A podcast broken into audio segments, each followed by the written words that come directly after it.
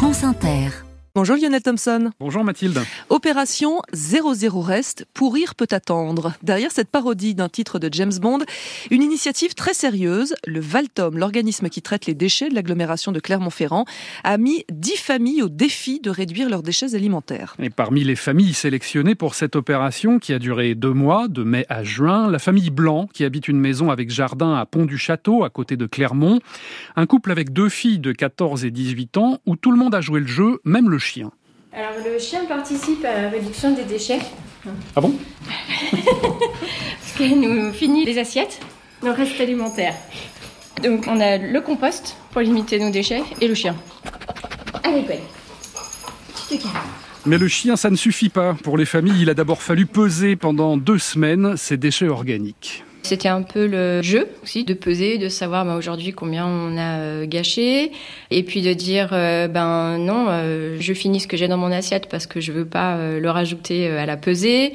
Nous sur la période, on a jeté 974 grammes de déchets alimentaires. Voilà vraiment ce qu'on aurait dû manger qu'on n'a pas mangé. Soit l'équivalent d'environ 6 kilos par an par personne, beaucoup mieux que la moyenne de 29 kilos par personne en France. Mais pour essayer de faire encore mieux, les familles ont ensuite été conseillées. On a fait un atelier de cuisine pour euh, apprendre à cuisiner des restes. Donc euh, des fans de carottes euh, par exemple.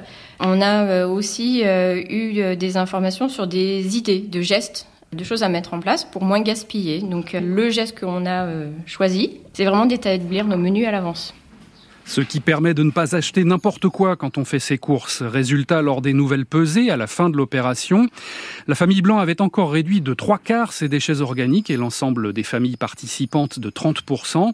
Des familles convaincues qui vont maintenant servir d'ambassadrices et se sont enrichies de leurs échanges. Alors l'échange avec les familles qui participaient, mais aussi avec nos amis, les gens du travail, le cercle proche, avec qui on a parlé un peu et qui nous questionnent et qui nous disent mais qu'est-ce que vous avez fait? Ah et tu me diras parce que moi telle chose j'y arrive absolument pas. Euh, Et euh, ça c'est quelque chose je pense qui va faire un peu tache d'huile en fait de propager des, des pratiques et au moins d'en parler, d'essayer d'améliorer sur notre cercle proche. Et pour le président du Valtom, Laurent Battu, l'opération pourrait être renouvelée.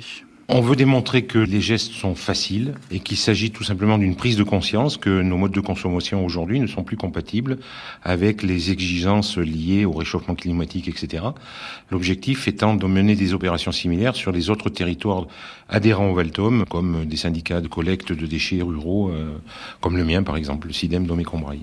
Sensibiliser partout et pas seulement les familles déjà convaincues pour euh, réduire des déchets alimentaires qu'on aura l'obligation de trier dès l'année prochaine. L'opération 00 reste, pourrir peut attendre. C'était l'esprit d'initiative.